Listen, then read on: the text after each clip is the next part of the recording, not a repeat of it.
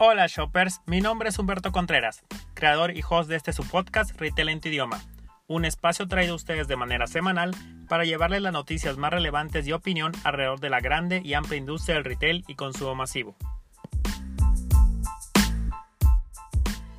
Hola nuevamente, espero se encuentren de lo mejor. Ya estamos por dar inicio al mes patrio y esta semana vino cargada con muchas noticias, como lo es la venta del primer smartphone marca propia en un retailer.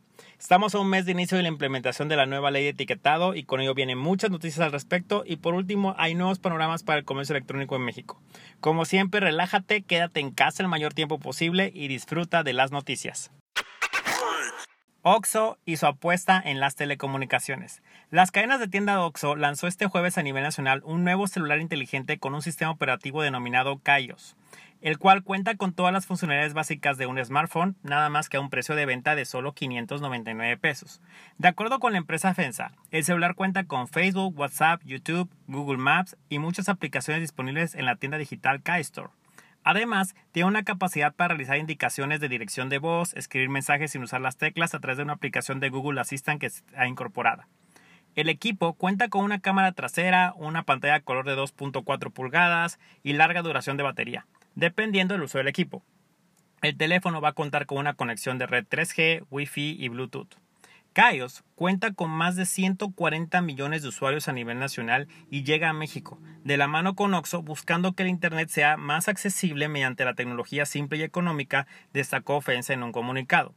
El lanzamiento de este celular se realizó a nivel nacional y estará disponible en las más de 19.000 tiendas de Oxo en todo el país a partir de septiembre de este año.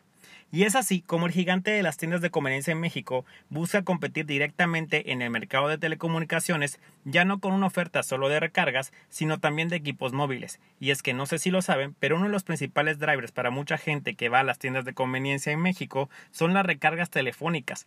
Entonces, ¿por qué no hacerlo en un smartphone de marca propia? El apocalipsis de la publicidad en los empaques.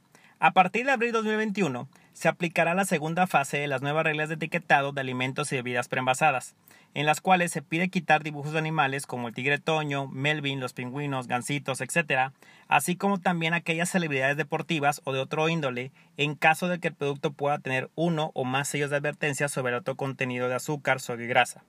Todo esto es parte de la norma oficial mexicana 51 de alimentos, de especificaciones generales y de etiquetado para alimentos y bebidas no alcohólicas, preenvasados e información comercial. Así de larga es este rollo. En la que se piden poner sellos en forma de octágonos negros para alertar al consumidor sobre exceso de azúcares, grasas, sodio, calorías y grasas saturadas. Por lo que si un producto para niños tiene al menos una etiqueta de alerta de alto contenido de estos que acabo de nombrarles, se debe eliminar cualquier figura, personaje o foto en la etiqueta que induzca al consumo. Y es que también en septiembre del 2021 habrá una nueva tabla de cálculos para medir los nutrientes del producto, lo que cambiará los límites máximos de un producto en cuanto a sodio, azúcar, grasas, grasas saturadas, entre otras. Por lo que aquellos productos que caigan fuera de esas medidas tendrán que volver a retiquetar. Así es, señores, retiqueten ahorita en octubre y nuevamente vamos a retiquetar en septiembre del siguiente año. Y déjenme les dejo claro las fases que trae este tema de ley de etiquetados porque cada vez hace más ruido por su tema de implementación en octubre con vistas de estar listo ya en diciembre. La primera entrada es en vigor el próximo 1 de octubre. Las primeras multas que se impondrán serán hasta el 30 de noviembre de 2020, así que básicamente es colocar el etiquetado acorde a la normativa de nutrientes vigentes que hay actualmente en el mercado. La segunda fase es la eliminación de todo personaje, real o ficticio, si el alimento tiene nutrientes que exceden la tabla aprobada por la Secretaría de Salud, la, tabla actual de nutrientes. En el 2023 viene una tercera fase donde se integra un cálculo del contenido del ingrediente principal, no solamente del azúcar, sodio o grasas añadidas. Es decir, si vendo leche con fresa, actualmente solo se mide el azúcar añadida, pero no el de la fresa misma. Y esto es sumamente relevante porque ahora no se incluyen azúcares, grasas, sodio o grasas saturadas que el mismo producto tiene, sino solamente se miden todos los componentes añadidos que se le ponen a un producto. Volviendo al ejemplo de la leche con fresa, solo pongo el añadido, no ya el contenido calórico que trae el producto. Así que si piensan, ya sé que este producto es malo, solo están viendo la punta del iceberg.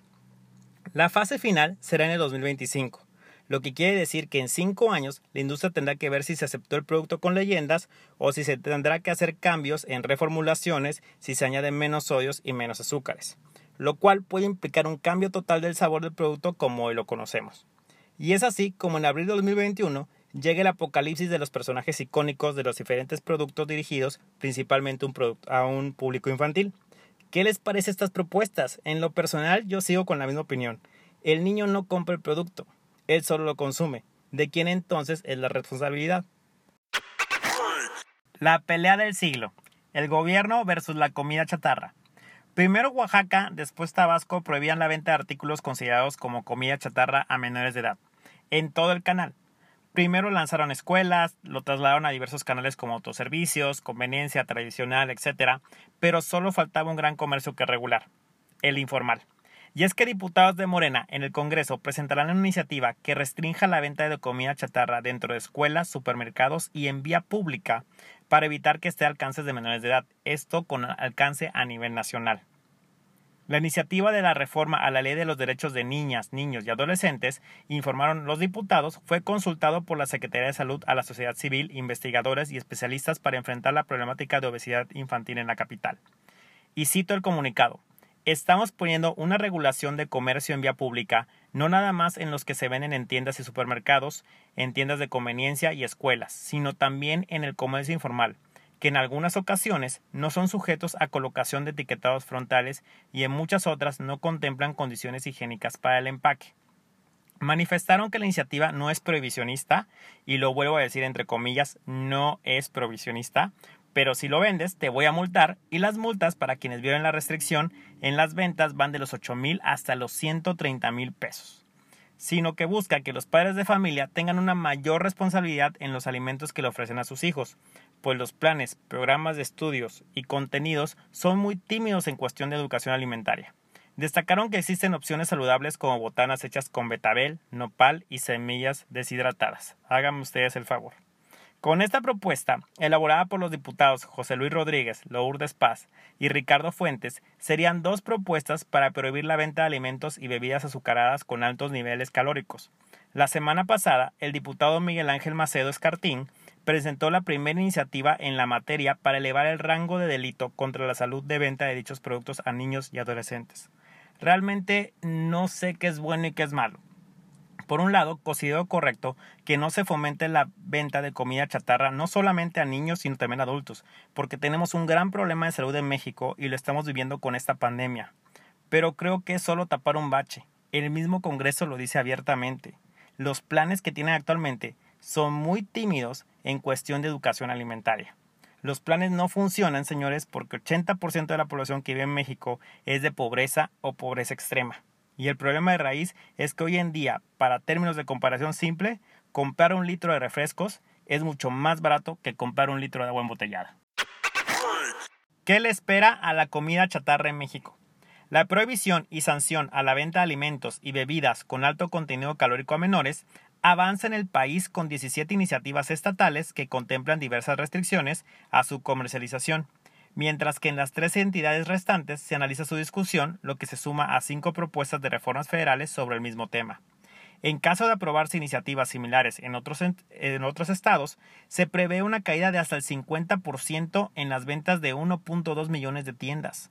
Lo anterior significa una pérdida diaria de 1.763.65 pesos diarios por tienda ya que el 25% de sus ingresos provienen de la comercialización de refrescos, 15% de botanas y dulces y 10% de compras impulsivas relacionadas, de acuerdo con las estimaciones de la Asociación Nacional de Pequeños Comerciantes, la. Del total de lo que mueves en el negocio, al menos 50% de los ingresos mensuales provienen de la venta de estos productos y las ventas recurrentes que provocan. Esto indicó Cuauhtémoc Rivera, que es presidente en la AMPEC. Las acusaciones lanzadas por el subsecretario de Prevención y Promoción de la Salud, Hugo López Gatel, a los productores de bebidas azucaradas y alimentos altamente calóricos, a los que culpó de haber ocasionado enfermedades crónicas y degenerativas que contribuyeron a la alta mortalidad del COVID-19 en México, aceleraron las restricciones a la venta de estos productos. Datos de la Asociación Nacional de Abarroteros Mayoristas, la ANAM, revelan que en 2019 consiguieron ventas por arriba de los 199 mil millones de pesos, siendo sus principales productos aquellos del portafolio del grupo Nestlé con un 8.5% del total de sus ingresos, Grupo PepsiCo con el 5.4%, Jumex con 1.4%, entre otras más 3.880 empresas. Empresas de alimentos que cotizan en la Bolsa Mexicana de Valores, como Bimbo, Herdes, Arca Continental, KOF, entre otras, indicaron que será hasta el primer trimestre del 2021 que tengan claro cuál va a ser el impacto del nuevo etiquetado.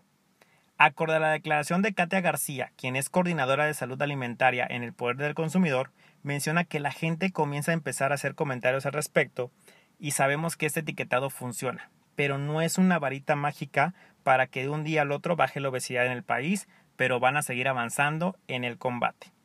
Y es que con este tipo de cambios legales que ya se ha visto en otros países como Chile, Perú y Ecuador, sin embargo, recordemos que el consumidor mexicano es indulgente por naturaleza y esto nos diferencia totalmente del resto de países de América Latina, donde el consumo de alimentos indulgentes per cápita es mucho menor.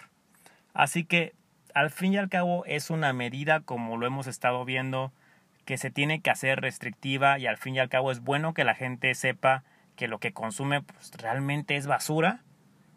Sin embargo, pues también por otro lado, la gente lo seguirá haciendo y creo que debe haber más educación en el tema alimenticio en el país para poder prevenir este tipo de enfermedades en otras pandemias que lleguemos a tener. 7 de cada 10 mexicanos harán compras digitales en el 2023. La Asociación Mexicana de Ventas Online destacó que las ventas de retail representan más del 20% de las que se realizan en el mundo en el 2020, mientras que para México representó un 35% del e-commerce, pese a lo que muchos pensamos que vamos atrasados en el uso de tecnologías. Y señalan que para el 2023 en este país se alcance al menos al 70% de la población que va a hacer uso de los dispositivos móviles como herramientas de compra online. América Latina es la segunda región con mayor crecimiento a nivel mundial en el comercio electrónico, teniendo como referencia a Estados Unidos y Asia. Actualmente vivimos una situación tan dramática que impactó la vida de familias y empresas, pero existen otros factores que adelantan un fuerte crecimiento para este sector adicional al COVID-19.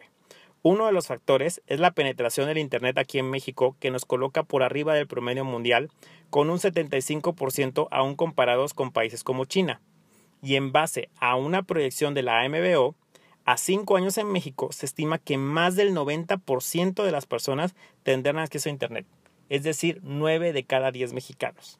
Entonces, regresando a la primera noticia, es bien importante que ya retailers están iniciando a entrar en este mundo de las telecomunicaciones teniendo un smartphone de bajo costo y de marca propia.